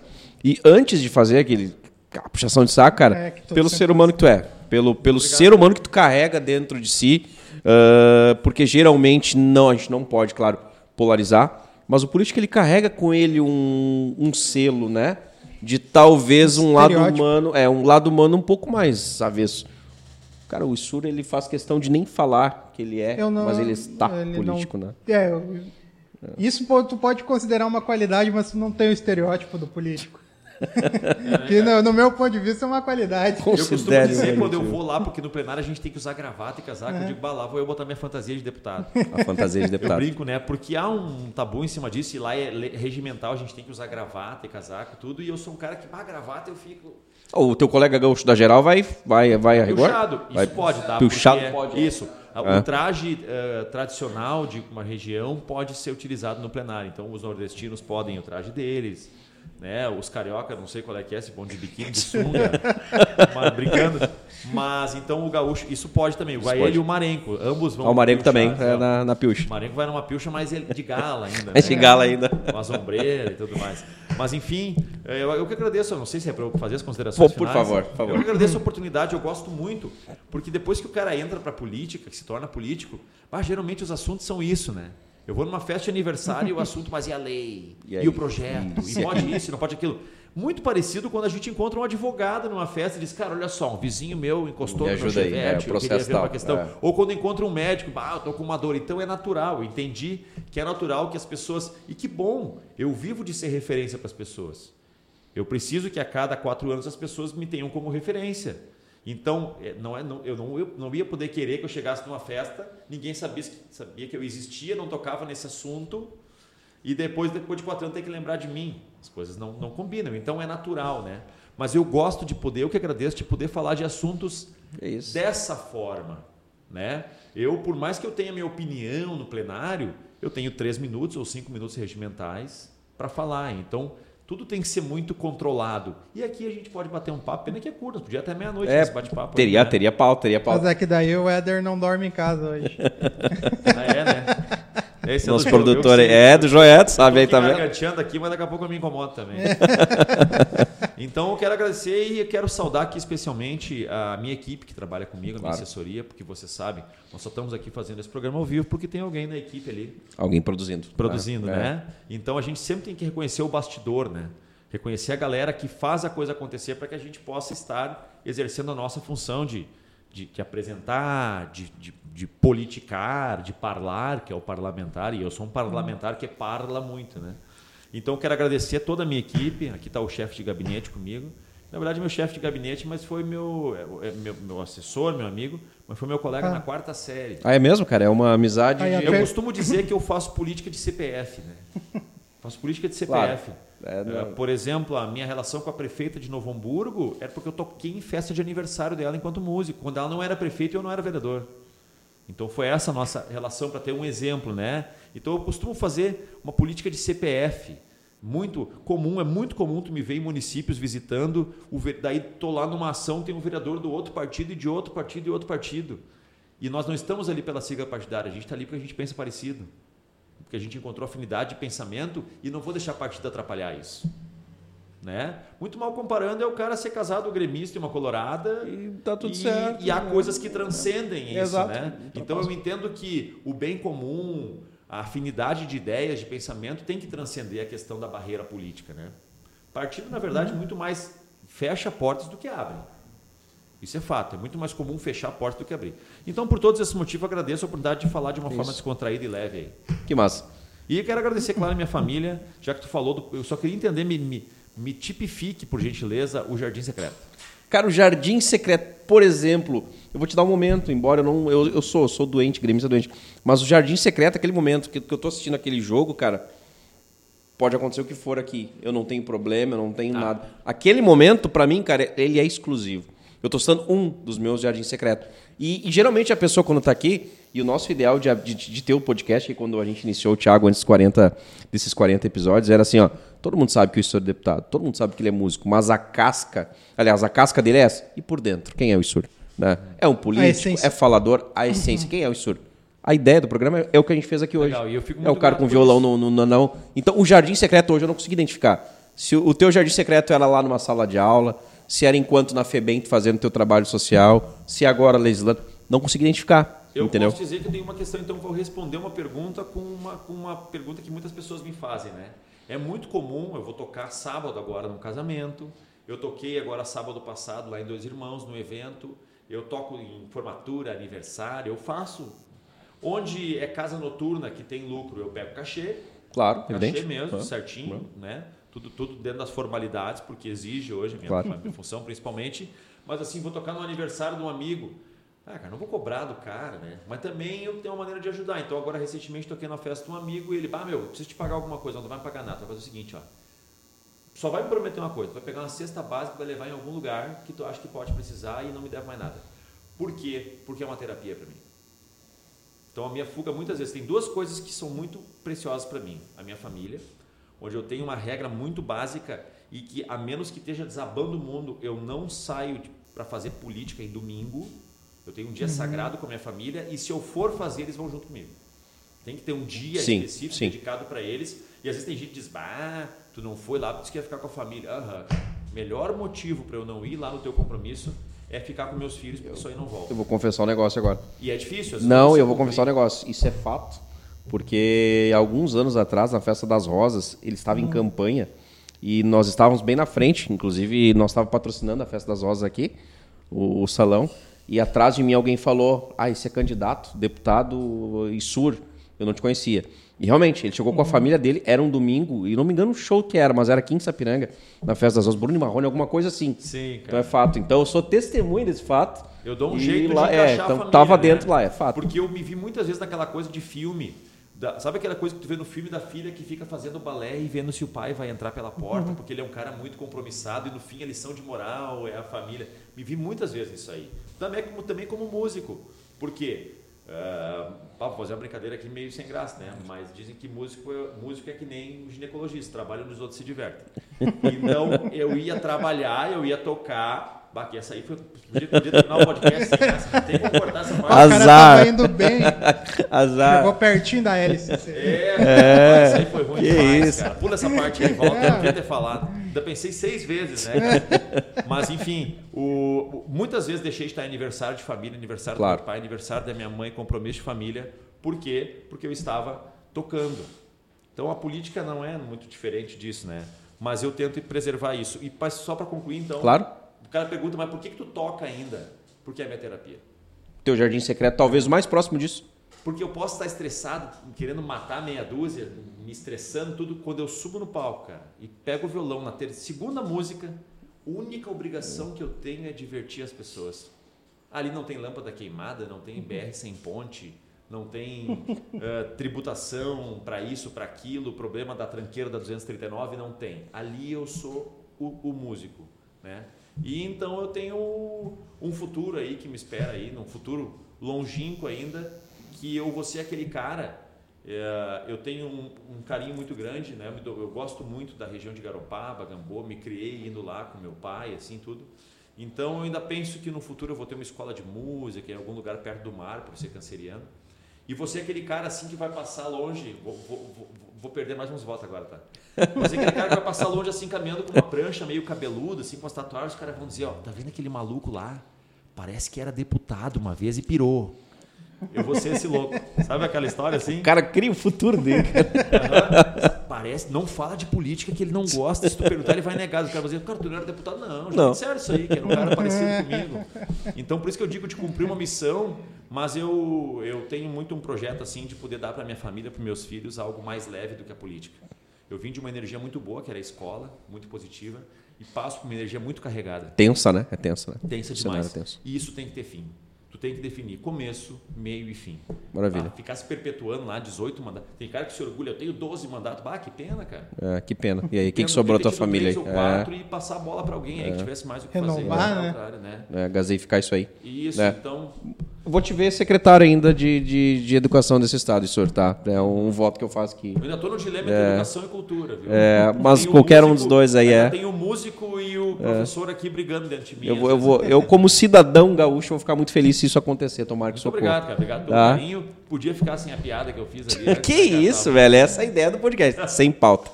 Meu velho, dá um alô aí pros nossos brothers, patrocinadores Amigos e investidores patrocinadores. aí. E aí nós vamos ouvir o Istro cantando no final, hein? Então tá, pessoal, vamos agradecer também o pessoal que ficou junto conosco na live aqui. Mariana Statzner, desculpa se eu não soube pronunciar. Nelson Coque, Mara Marques, Daniel Hanauer, Débora Rodrigues, Denise Moraes, uma galera. Débora Rodrigues é de Novo Hamburgo dos esportes lá? Não. Não, não, não É a assessora? É Débora de Oliveira. Ah, Débora de Oliveira, é verdade. Débora de Débora Oliveira. Rodrigues é primo do Pablo. Ah, André Uria. Débora de Oliveira. E eu acho que eu já falei Mara Marques. Falou. E são essas pessoas, muito obrigado por acompanhar, por nos prestigiar e também agradecer nossos amigos, parceiros, os patrocinadores, o pessoal, Investidores. investidores, o pessoal que pinga, que são eles. Fica gravado depois? Fica gravado pra Fica, eternidade. Vira É. podcast no Spotify. Ah, tá custando pra tirar aquela parte. Glee Makeup Hair, estilo e beleza e único endereço. Segue lá, arroba Glee Makeup Hair. All Vibrations Store, as melhores vibrações na sua cabeça. Acesse lá allvibrationsstore.com.br. Espaço de coworking Eco, salas e escritórios compartilhados para o seu negócio e evento. Segue lá no Instagram, arroba eco.work. E Munari Veículos, há 11 anos, a melhor revenda de Sapiranga. Fala lá com seus Munares Falar que os Do- guris estão on seus do munares. Passat a Land Rover. É, os guris têm de tudo lá, consegue. Tá. Isso aí. E Sur, mais uma vez então, grato pela tua presença, cara. Te desejo todo sucesso como ser humano. Eu não consigo te dizer assim, ó, sucesso na política porque é algo que tu está. Então, show de bola pelo teu trabalho. A única coisa que eu desejo mesmo de verdade é te ver um dia lá como ocupando uma, da- uma das secretarias Tenho que tu tem o desejo, tá bom? Isso aí, pra, porque tem algumas coisas que eu vejo que são muito possíveis, mas precisa um pouco de, de boa vontade e conhecimento de sala de aula. Maravilha. O que, que tu vai cantar pra nós aí pra Eu vou fazer uma encerrar? música própria, se me permitir, uma música que Ah. tem uns 20 anos já, É mesmo? chamada Chimarreando, É tua. e que é um reggae, né? Porque eu tocava direto, cabeludo. Sim, eu ia É, eu vi o Bob Marley ali, eu, eu eu ia deduzia. é. Eu tinha uma época que eu era cabeludo e magrinho, agora eu sou pouco cabelo e barrigudo. Então, eu saio de Armandinho pra César Menotti. A Foi gente, uma Olha aí, ó. a gente, a gente de seguiu o mesmo, o mesmo caminho. É. Isso, Também era eu cabeludo e política, eu magrinho. era tipo Armandinho, cabeludo e magrinho, agora eu tô mais César Menotti, Fabiano. É. Então eu vou fazer uma música chamada Chimarreando. Fica à vontade. Ô Pablo, Chimarreando ou a praia? Tá. Mariano. É uma música que eu fiz, olha, eu fiz em 1990, 2000 mais ou menos, então tem uns 20 e poucos anos. O jovem Isur tocou com a metade da idade que tem hoje, então agora o Isur mais velho canta assim. Bora lá. Eu- uma música falando de uma homenagem à galera que faz reggae, de uma época que vocês devem ter pego aí de vinha direto pra cá Canamaré, Tribo de Planta e É. Raiz. Mascavo, né? E tocavam direto assim. Então a música é assim, ó. Moro nesse estado que é a base do país. Todo mundo luta para amar e ser feliz. O Vale dos Sinos e a grande Porto Alegre. Sol, calor e frio, chimarrão e muito reggae. Mensagens positivas, o som é de raiz. Curtindo Bob Marley, cuidando do seu nariz. Povo que tem reggae até nas cores da bandeira. Praia, serra, mato e mulherada de primeira. Oh. E agora há pouco tempo teve eleição. Mudaram o sistema e não mudaram a situação. Olha aí. E o povo esperando, cantando a canção. Oh, oh, Rio Grande do Sul, dançando reggae sob o céu azul. Oh, oh, oh, oh, Rio Grande do Sul, dançando reggae sob o céu azul. Som sempre bem feito, de canto e sossegado. Canamaré, planta e raiz, tribo e mascavo em nosso estado. Reggae Paradise, produto bem merece. E a Mariette na Pontivos, quem esquece? Tem Planete Roots, Armandinho, Caia Trio. Acústico reggae, puro e filho, chimarros, diretori. No Apartheid, Solarize, Kátia, Fire e Soldier. Aleluia, Rastamanos, Rastaman, Leão de Judá. Uma banda ou todas elas, nem melhor nem pior. E no vocal o povo que já canta de cor. E o som dessa galera faz meu mundo melhor. Oh, oh, Rio Grande do Sul, dançando reggae sob o céu azul. Oh, oh, oh, oh, Rio Grande do Sul. Agora as cores da nossa bandeira aí, ó. Amarelo é o fogo, vermelho é o fundo da chaleira, verde é a erva chimarreando a noite inteira. Amarelo é o fogo, vermelho é o fundo da chaleira, verde é a erva chimarreando a noite inteira. Oh, oh, oh, oh, Rio Grande do Sul, dançando reggae sob o céu azul. Oh, oh, oh, oh, Rio Grande do Sul. Agora termina, vocês conhecem essa letra. Mostremos valor, constância nesta e justa guerra. Sirva nossas façanhas de modelo a toda a terra. Mostremos valor, constância nesta e injusta guerra. Sirva nossas façanhas de modelo a toda a terra. Uou! Valeu, galera. Até a próxima semana. Se inscreve no canal, ativa o sininho, dá uma moral pros guri. Valeu. Obrigado pelo carinho. Canal osbarbudos.com.